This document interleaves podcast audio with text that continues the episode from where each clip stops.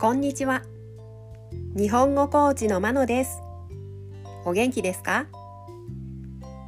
このポッドキャストでは日本語のいろいろな表現を紹介します。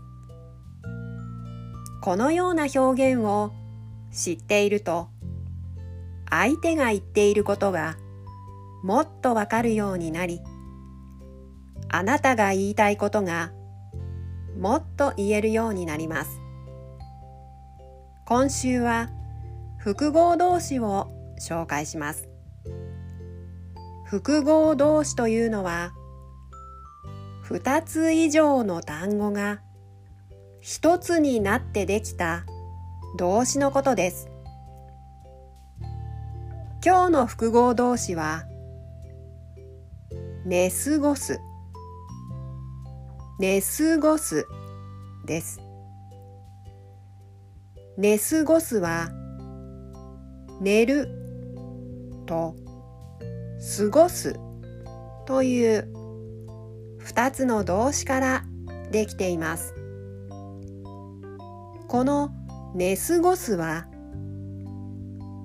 起きる予定の時間を過ぎても寝ているという意味です。寝過ごしたことに気づいたときはとても慌てるのであまり寝過ごしたくないですね。例文です。1